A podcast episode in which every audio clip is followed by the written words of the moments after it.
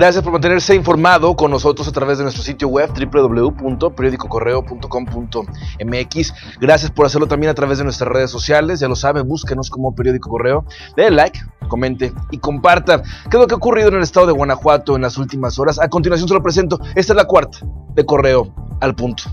En la calle Río Pánuco de la colonia San Miguel del municipio de León, un hombre fue acuchillado. El hecho ocurrió esta tarde cuando José de Jesús Esquivel, de 26 años de edad, caminaba por el lugar y un hombre lo atacó por la espalda. Recibió heridas en el cuello, la cabeza y una pierna. El agresor huyó, al parecer corriendo, mientras vecinos daban aviso al 911. Elementos de protección civil y policías municipales se encargaron de brindarle apoyo. El gobernador del estado, Diego Sinue Rodríguez Vallejo, aseguró que se brindará la protección necesaria a los activistas dedicados a la búsqueda de personas desaparecidas en campo. Lo anterior, luego de que dos integrantes del colectivo Sembrando Comunidad recibieran amenazas de muerte. No podemos permitir que en Guanajuato pase eso. Aquí algo que yo siempre les he señalado, el tema de periodistas, el tema de activistas, es algo que tenemos que siempre que garantizar la seguridad. Es un tema que ya le he pedido ya al secretario de gobierno que, que revise bien y que no, no, se permita ni el hostigamiento ni, ni por supuesto las amenazas a ningún, a ningún activista. En León, el alcalde Héctor López Santillana señaló que el incremento en casos de maltrato infantil se debe a diferentes situaciones, desde descuidos en el seno familiar hasta la injerencia de grupos delincuenciales que utilizan a los pequeños para cometer delitos.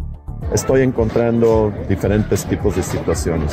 Digamos, unas que no hay, no hay, eh, no, no hay dolo, pero sí hay una omisión porque papá y mamá trabajan y entonces me dejan a los niños desatendidos.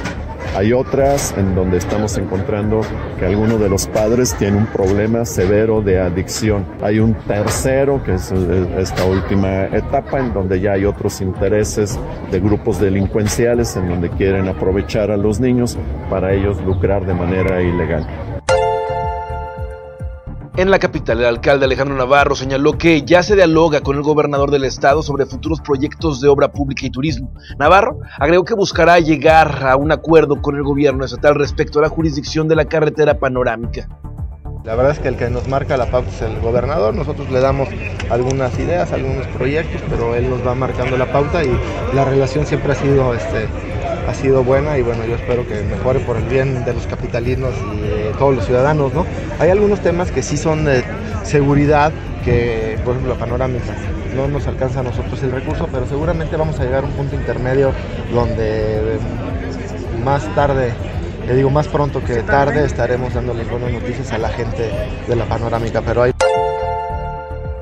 el gobernador Diego Sinue Rodríguez Vallejo aclaró que no se presentará en el Observatorio Ciudadano de León tras la petición de rendición de resultados en materia de seguridad de la presidenta del organismo, Rocío Nájera Oliva.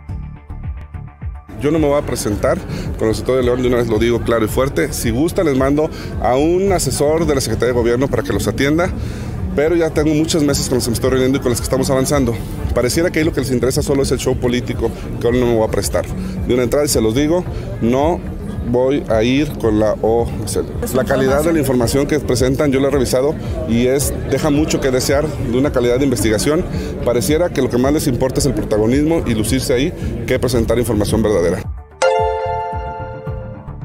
Hasta aquí la información por el momento. Le invito a que deje su comentario respecto a estos temas que acabamos de tocar. Su opinión es muy interesante para nosotros. Eh, le invito a que siga y que permanezca atento a nuestras redes sociales y nuestro sitio web www.periodicocorreo.com.mx. Hasta la próxima. En San Felipe trabajamos juntos por el progreso y para lograrlo sumamos a los ciudadanos para construir juntos el municipio que queremos. Con el programa Presidente Tu Calle visitamos las colonias que forman parte de nuestro municipio. Acercamos los servicios municipales, además de escuchar y atender las necesidades y sugerencias de nuestros habitantes. Conformamos comités de participación ciudadana y trabajamos de la mano para llevar acciones a sus colonias.